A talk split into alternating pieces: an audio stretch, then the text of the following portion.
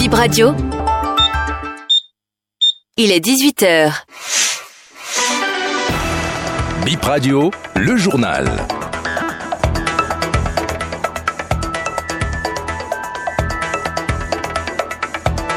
Ravi de vous retrouver ce soir pour le journal. Mesdames et messieurs, bonsoir et voici les titres. Accident tragique dans une école à Boïcon. Un enseignant au collège à Vogbanan a rendu l'âme après un malaise dans une salle de classe. Un jeune homme emporté par la vague de l'océan Atlantique ce jeudi, il est porté disparu malgré les recherches des sapeurs-pompiers.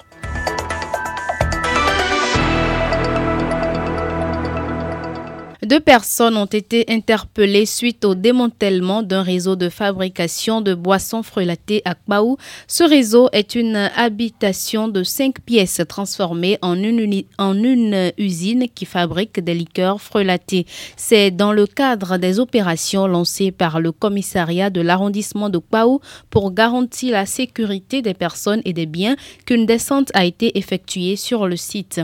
Au cours de ces opérations, des bouteilles, des unes vides et d'autres remplis de liqueurs prêtes pour la consommation ont été saisis par les forces de l'ordre. Une enquête est en cours pour interpeller les autres membres du réseau et détruire la totalité des lieux de stockage affiliés. Un peu plus loin dans le zoo, cinq personnes ont été interpellées aujourd'hui 6 janvier pour vol de moteurs de climatiseurs. Un commissariat de Boïcon a ouvert une enquête suite à une plainte de soustraction frauduleuse des moteurs de climatisation d'un hôtel. Au cours des investigations, la police a poursuivi une motocyclette suspecte. À l'issue, deux passagers ont été interpellés. Une fouille minutieuse de leur domicile a permis d'interpeller trois complices. Les moteurs disparus, objets de l'enquête, ont été retrouvés. Ce réseau de vol de moteurs de climatiseurs sera présenté aux autorités judiciaires dans les prochains jours. Parlons de ce tragique incident à Boïcon où un enseignant a rendu l'âme après avoir perdu connaissance dans sa salle de classe. Les faits se sont déroulés au collège Avoc-Bonan ce jeudi 4 janvier. L'enseignant aurait avant le drame une bonne forme quand il distribuait les copies à ses élèves. Il s'est effondré à la surprise de tous et a été transporté d'urgence à l'hôpital. Malheureusement, il n'a pas survécu. Ce cas de noyade dans l'océan situé derrière Erevan, un jeune homme a été emporté par les vagues ce jeudi. Alerté par les témoins, les sapeurs-pompiers se sont rendus sur les lieux, mais la victime n'a pas été retrouvée malgré les recherches. Le jeune homme reste porté disparu. Le mercredi 10 janvier prochain est, férié, chômé et payé au Bénin. Ceci est dû à la célébration des religions endogènes, les Vodundéis, les 9 et 10 du mois. Un tour au Sénégal, la candidature d'Ousmane Sonko pour la présidentielle est recalée. Le Conseil constitutionnel a rendu sa décision hier 5 janvier en déclarant incomplet le dossier de l'opposant sénégalais. L'annonce a été faite par l'un de ses avocats. Cette décision vient suite à plusieurs condamnations et après la radiation et la réinscription d'Ousmane Sonko sur la liste électorale.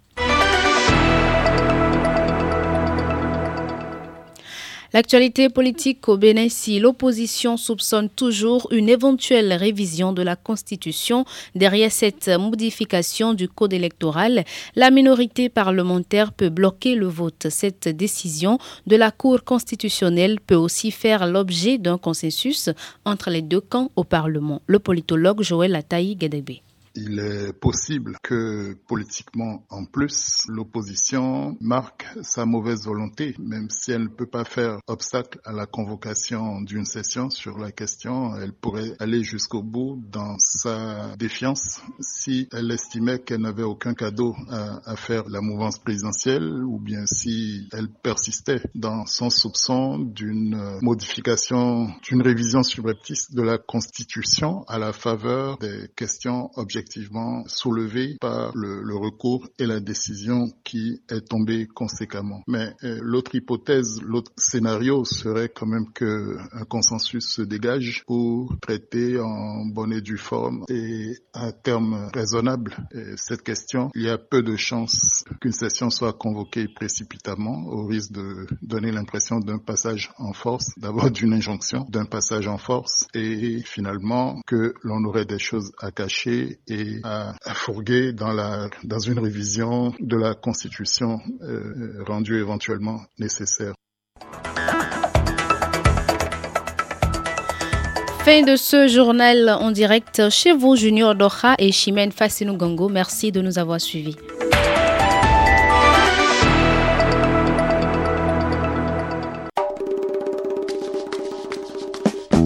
Le journal des Vaudon Days. Bip Radio au rythme des célébrations jusqu'au 11 janvier. À suivre après chaque édition de Bip Info. Au total, 182 professionnels de l'audiovisuel, dont les journalistes et les reporters, ont été accrédités pour travailler sur la fête annuelle des religions traditionnelles au Bénin. Ces derniers sont issus de 12 pays, dont le Bénin, la Belgique, l'Italie, le Nigeria, l'Angleterre et l'Espagne. Les groupes musicaux tels Bantu Afro Brasileiros et Tabou Combo ont foulé le sol béninois pour le festival. L'artiste congolais Kofi Olomide vient demain autour de 16h.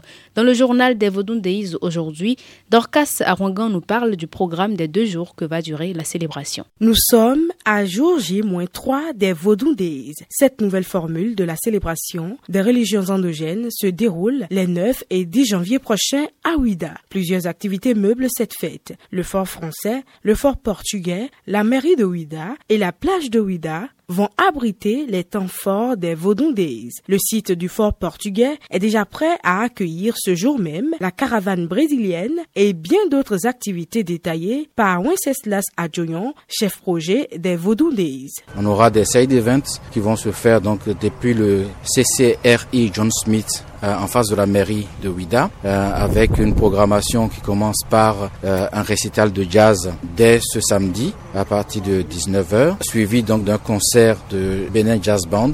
Ensuite, nous avons des déambulations qui ont lieu donc tout le week-end dans la ville de Ouida avec une troupe de carnaval afro-brésilienne donc qui va déambuler, faire un peu de bruit comme on dit pour annoncer la fête. Nous avons quatre places en ville euh, qui sont animés les matins et les après-midi. Donc en ville, nous avons euh, deux places pour les vaudous masqués, euh, donc la place Maro pour les Egungun, l'esplanade du fort français pour les vaudous Zangbeto. Ensuite, nous avons l'esplanade du temple des Pitons pour les, ce qu'on appelle les camps vaudous, les atimins vaudous, donc c'est des vaudous non masqués. Et nous avons la forêt sacrée de Passé où nous verrons la sortie des vaudous ronvets et ce qu'on appelle traditionnellement les porteurs d'Achina. Ici où nous sommes, nous sommes à la plage de Ouida, donc autour de la porte du non-retour. C'est ici qu'auront lieu notamment donc euh, le grand concert du 9 janvier, donc avec euh, les têtes d'affiche que vous connaissez sans, doute. Hein, en première partie, Pepe Oleka, Djababa et les Teriba. Euh, donc en deuxième partie, nous aurons Tabou Combo, Yemi Alade,